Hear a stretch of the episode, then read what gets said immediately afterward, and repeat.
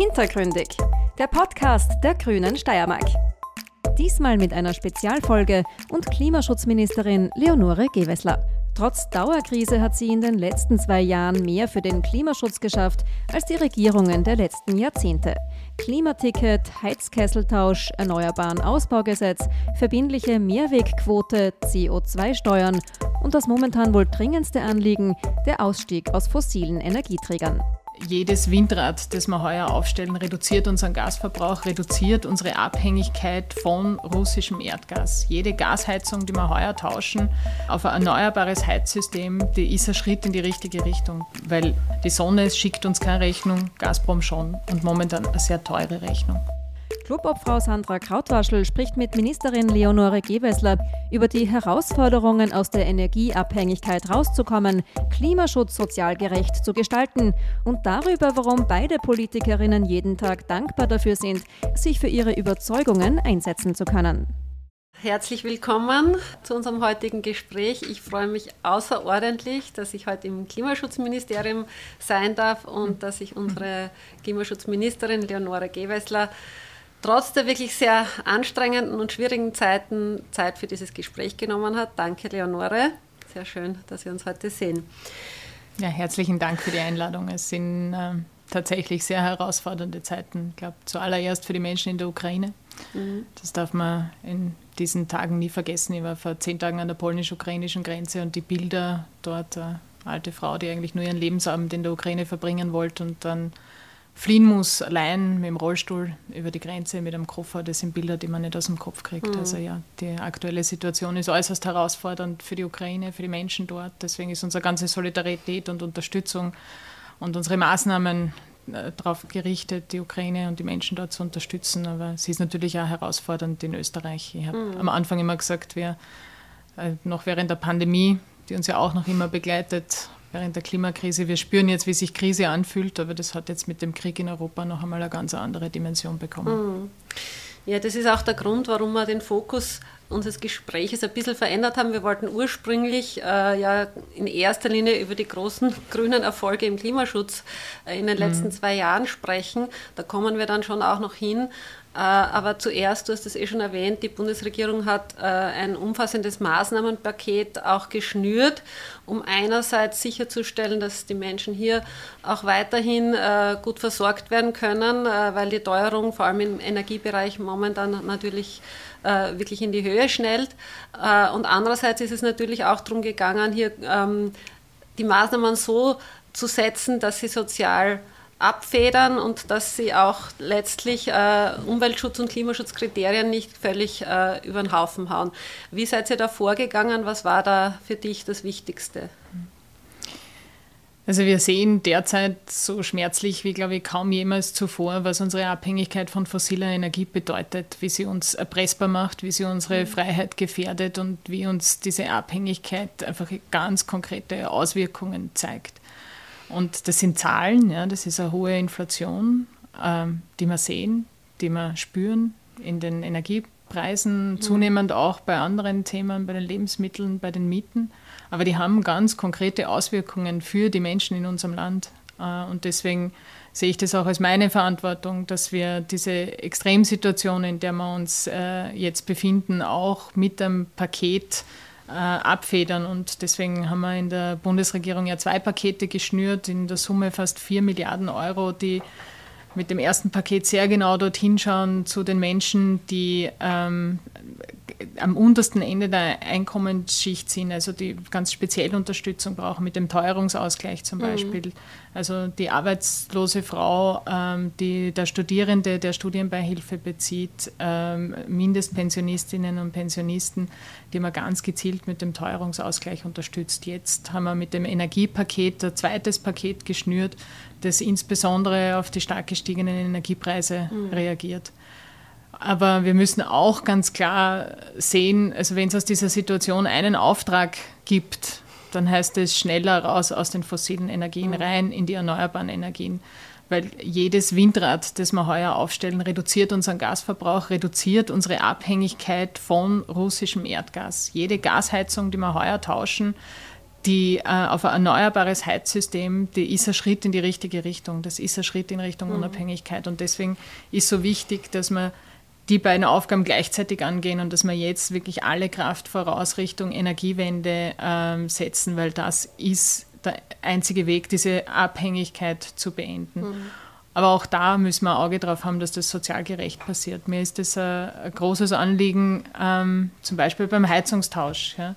Wir haben die Förderungen für den Heizungstausch deutlich erhöht auf 7.500 Euro genau. für eine Heizung, für ein Heizungssystem, das getauscht wird.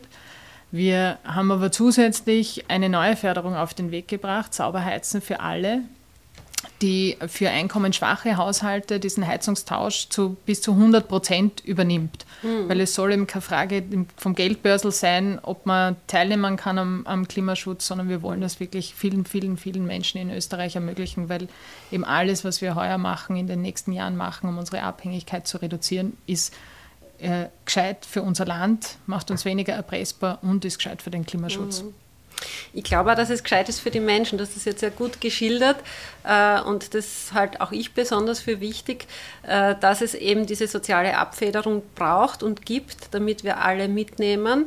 Und eine, einen Aspekt hast du auch schon genannt, es muss jetzt schnell gehen. Ja? Und ein Grund, warum es so schnell gehen muss, ist wohl auch leider, muss man sagen, dass in Österreich in den letzten 20, 30 Jahren sehr viel genau in die falsche Richtung gesteuert wurde, nämlich genau in diese Abhängigkeit äh, von fossilen Energieträgern. Und da würde mich interessieren, ich habe da auch ein bisschen äh, nachgeschaut und nachrecherchiert, aber mich würde besonders interessieren, wie glaubst du, wann hätte man anfangen müssen, um umzusteuern, damit wir jetzt nicht in dieser Abhängigkeit wären?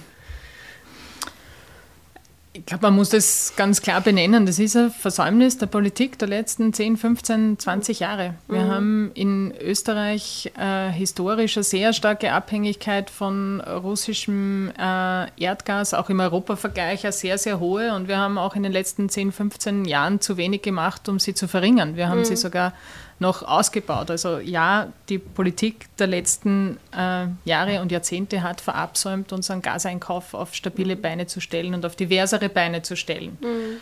Ähm, und das ist die Situation, in der wir, in der wir uns äh, jetzt befinden. Ja.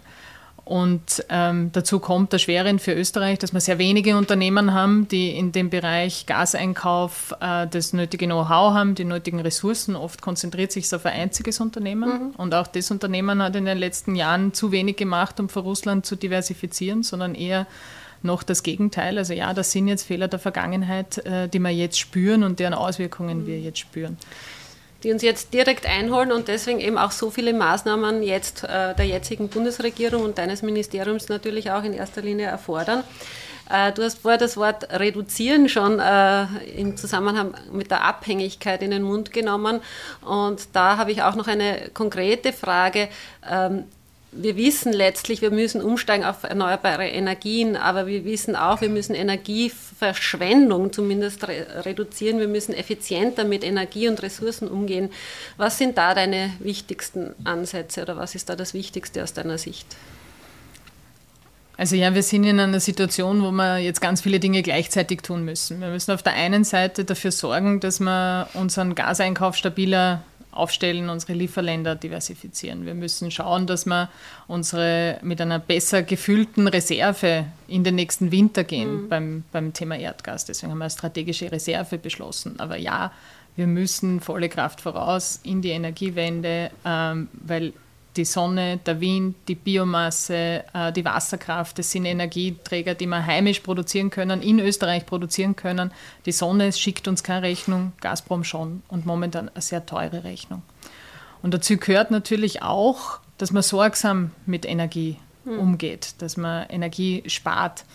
Und wir haben äh, wenn man sich vorstellt, am Beispiel eines Einzelhaushaltes, es ist, wenn, wenn wir die, äh, die Wärme beim Fenster rausheizen, dann wird bewusst, wie wichtig es ist, dass wir gut, unsere Häuser gut dämmern, dass wir, dass wir eben mit Energie sparsam umgehen, zum Beispiel beim, beim Heizen, weil das nicht nur Gas spart, also unseren Gasverbrauch senkt, unsere, äh, unsere Abhängigkeit von Russland reduziert, sondern auch Heizkosten spart. Mhm. Also das ist und für den Klimaschutz ein Bonus ist. Also Energieeffizienz, Energiesparen hat auf ganz vielen Ebenen einen, einen positiven Einfluss und deswegen mhm. unterstützen wir das.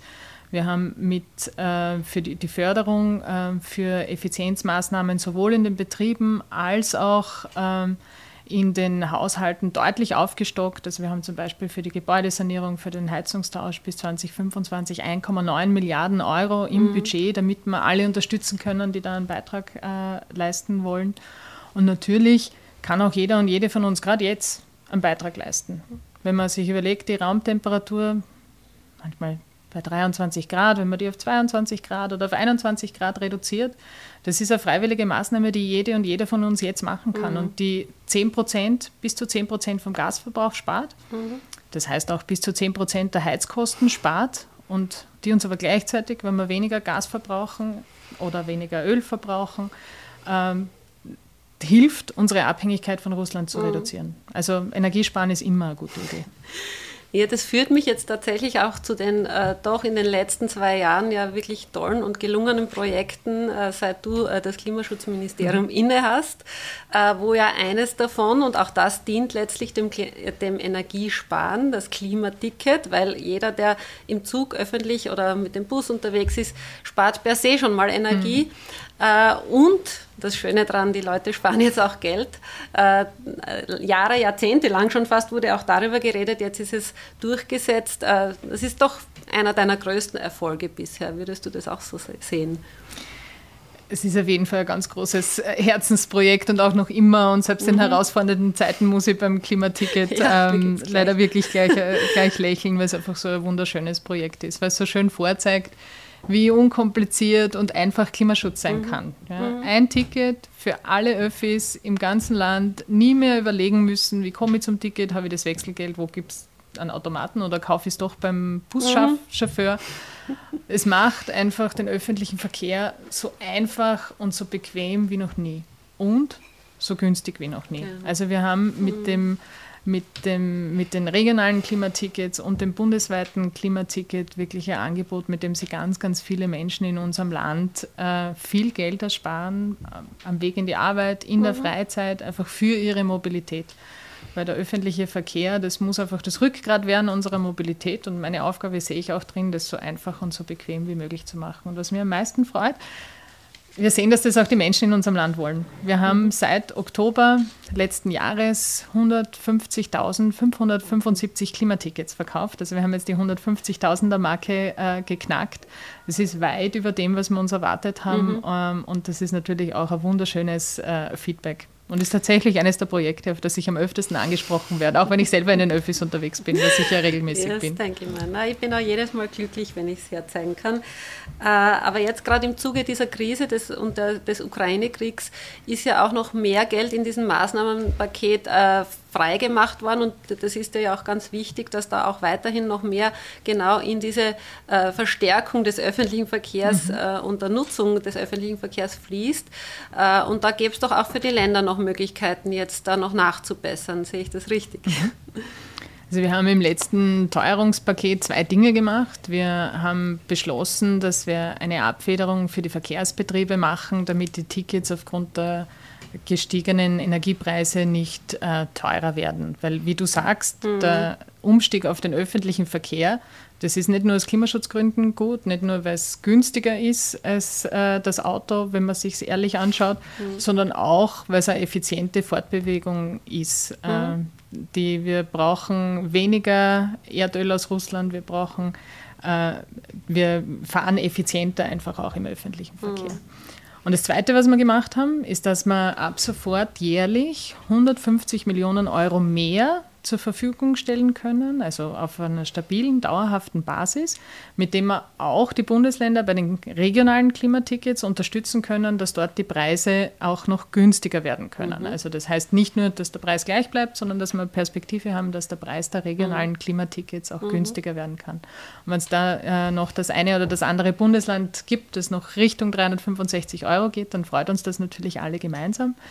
Die Bundesländer haben die Möglichkeit, mit diesen Mitteln auch dafür zu sorgen, dass das Angebot besser wird äh, genau. in den Bundesländern. Das ist auch ein wichtiger Teil davon. Äh, insbesondere auch erste letzte Meile. Also wir wissen, wir haben da auch noch einen, einen, einen großen Aufholbedarf, gerade in manchen Regionen und äh, in, in Österreich. Und auch das können diese Mittel unterstützen. Mhm. Ja, das ist für mich so ein sensationeller Unterschied zu früher, was jetzt möglich ist, nämlich auch im öffentlichen Verkehr, sowohl im Ausbau als auch äh, bei günstigen Tickets. Und ich kann nur für, meine, äh, für mein Bundesland, die Steiermark, sagen, wir haben da schon in diese Richtung jetzt durchaus ähm, angestoßen, dass es jetzt wirklich Zeit wäre, dieses 365-Euro-Ticket mhm. auch umzusetzen. Und auch in der Steiermark äh, nehme ich das wahr, dass das wirklich eine sehr, sehr gelungene Sache ist, die mhm. die Leute wirklich ganz, ganz äh, intensiv auch nutzen und, und das auch äh, als einen wirklichen Unterschied sehen. Das freut mich zu hören. Jetzt komme ich schon ein bisschen äh, zum Ende unseres Gesprächs ähm, und habe eine Frage an dich, die dir sicher schon öfters gestellt wurde es ist ja in den letzten Jahren und vor allem in den letzten zwei Jahren das Bewusstsein für Klimaschutz extrem gestiegen. Äh, es gibt ja schon fast niemanden mittlerweile mehr, der, der nicht auch sagt, das ist notwendig. Ja?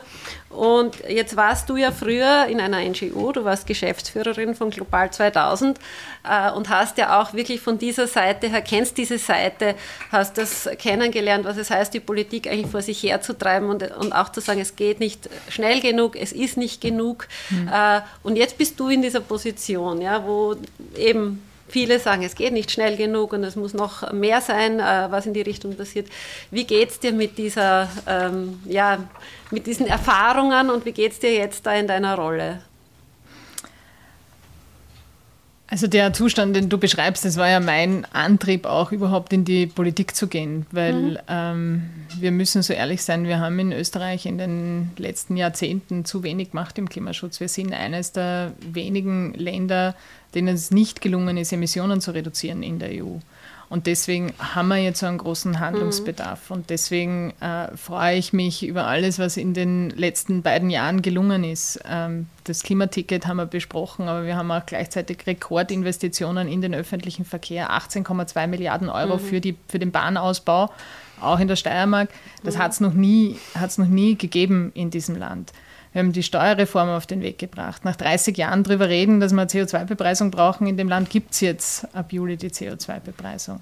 Wir haben das Pfand durchgesetzt, die Mehrwegquoten, wir haben das Erneuerbaren Ausbaugesetz auf den Weg gebracht. Also wir haben ganz viel auf den Weg gebracht und ich traue mich sagen, mehr als in vielen Jahren äh, zuvor. Und das, mhm. das freut mich natürlich. Aber ich bin die Erste, die sagt, das ist der Anfang. Genauso muss es jetzt weitergehen. Ja. Wir haben ähm, Klimaneutralität 2040. Das ist nicht nur ein großes Ziel, das ist auch ein ambitionierter Pfad. Und äh, auf dem Marathon, auf dem Pfad äh, müssen wir jetzt einfach jedes Jahr genauso ambitioniert mhm. weitermachen. Und ähm, das äh, habe ich vor, das mache ich. Und äh, deswegen mache ich diesen Job auch wirklich mit großer Freude, auch in herausfordernden Zeiten, weil es ähm, schön ist zu sehen, dass es einen Unterschied macht, wenn man mhm. sich einsetzt und wenn man da konsequent dran bleibt. Das macht einfach unglaublich Freude, wenn du das so aufzählst und auch wie du strahlst dabei. und ich merke, da komme ich auch ins Strahlen, weil das einfach Hoffnung gibt und das äh, sage ich ja in Gesprächen mit jungen Menschen immer wieder, die teilweise mhm. natürlich verzweifelt sind aufgrund der vielen Krisen, die in den letzten zwei Jahren sich immer mehr zuspitzen.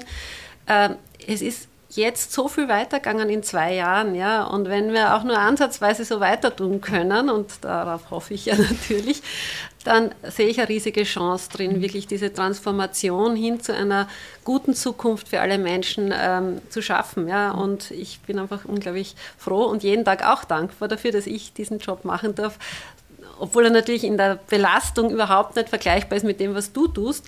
Äh, und da komme ich nämlich jetzt schon zu einer persönlichen Frage ähm, wie du das erlebst. Also Politik ist grundsätzlich herausfordernd. Ich würde sagen, für Frauen äh, in der Spitzenpolitik noch einmal herausfordernder, bis zu einem gewissen Grad jedenfalls.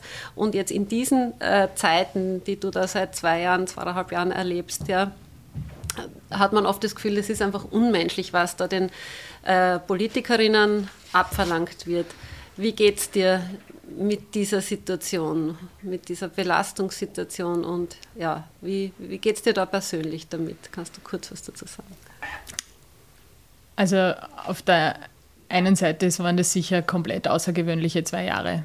Also mhm. wir sind äh, gestartet und ich glaube, das, was man als Normalbetrieb in einer Regierung nennen kann, das hat ein paar Wochen gedauert. Dann kam Corona. Mhm. Ähm, die Klimakrise ist nicht weggegangen. Jetzt sind wir in einer Situation von Krieg in Europa. Also das sind sicher zwei komplett außergewöhnliche Jahre, mhm. die wir gerade sehen und die von allen viel fordern. Die fordern von jedem und jeder Einzelnen in dem Land viel die fordern von allen Ebenen Politik viel und ja, natürlich ist das, ähm, merkt man das auch in der Spitzenposition, dass das fordernde Zeiten sind.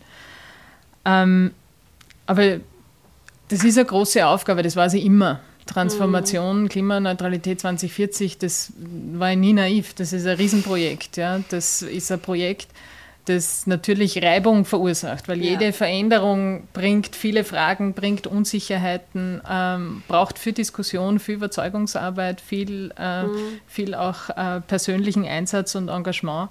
Aber wir sind einfach in einer Zeit und wir kriegen das jetzt so deutlich vor Augen geführt wie nie zuvor, mhm. wo einfach das die zentrale historische Aufgabe ist, dass man dieses Zeitalter des Klimaschutzes jetzt ernsthaft angehen, nicht nur darüber reden, sondern wirklich tun dass wir uns nicht immer von denen bremsen lassen, die sowieso immer Nein sagen, sondern mit denen vorausgehen, die wollen und die tun. Und da gibt es so viele in unserem mhm. Land. Und das ist das, was mir jeden Tag wieder auch Mut und Antrieb und Rückenwind gibt, weil ob es die jungen Menschen sind, die für ihre Zukunft auf die Straße gehen, ob es die vielen Unternehmen sind, die schon jetzt großartige Sachen machen, in Effizienz investieren, in Erneuerbare investieren, innovative Ideen und Geschäftsmodelle auf den Weg bringen. Die vielen Initiativen in den Gemeinden, die Energiegemeinschaften, die sie jetzt gerade überall gründen, mhm.